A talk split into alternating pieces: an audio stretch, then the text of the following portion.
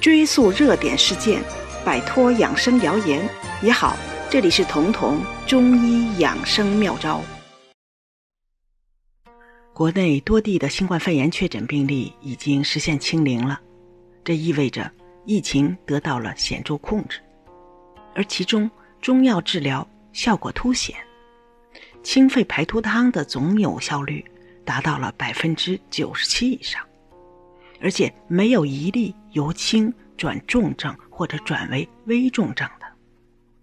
而在这个方子后面，专家特别给出了一个提示：如果有条件，每次服完药可以加服大米汤半碗；而舌干津液亏虚的，可以多服至一碗米汤。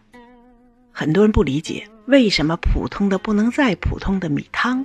能被写进新冠肺炎的诊疗方案。其实，清肺排毒汤这个方子是将四个古代的名方融合在了一起，包括麻杏石甘汤、射干麻黄汤、小柴胡汤和五苓散。药物呢，我在这里就不再赘述了，大家感兴趣的可以上网上查找，因为这已经是一个规范的权威处方了。而这个方子的重点是驱邪。为了保证身体的驱邪能力，所以用到了白术、茯苓、山药这些补药，帮助强健脾气。而米汤就是与它们为伍的，借此而生津。这个津就是汗液的源泉。身体有足够的底子出汗，从大的方面说能驱邪外出，从小的方面则可以汗出而烧退。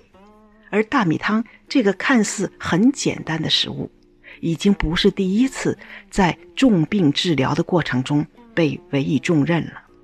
早在一千八百多年前，中医的退烧名方中，大米就是重要的一味药。吃药之后喝米汤的办法，首见于东汉时期《伤寒论》里面的白虎汤。白虎汤是中医清热退烧的名方，其中只有四味药。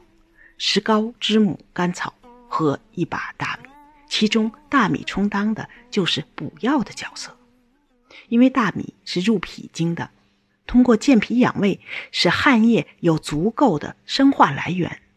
而一个人能适度的出汗，意味着有足够的正气。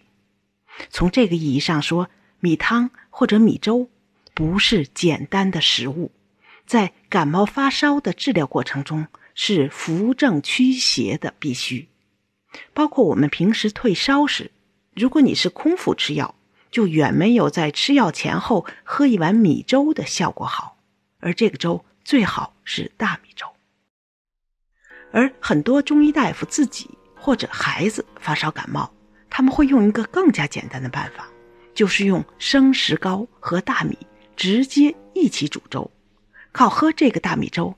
也能把烧退掉，体温降下来，而办法也很简单：生石膏二十到三十克，可以根据体重、年龄和发热的程度来微调，再加上大米三十克或者五十克，一起放在锅里，就像熬粥一样，熬到大米软烂就可以了。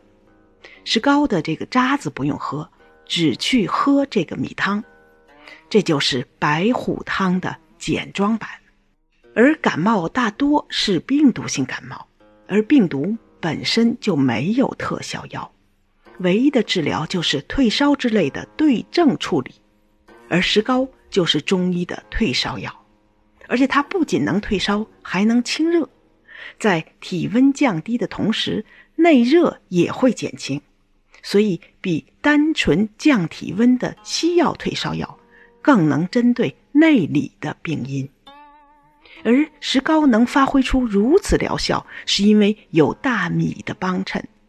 米汤或者米粥给身体补足了出汗的能力，这个能力就是我们常说的胃气。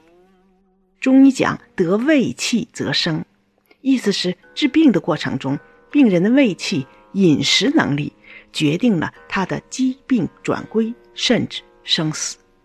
这也是新冠肺炎的国家权威处方中，大米汤能寄生的原因。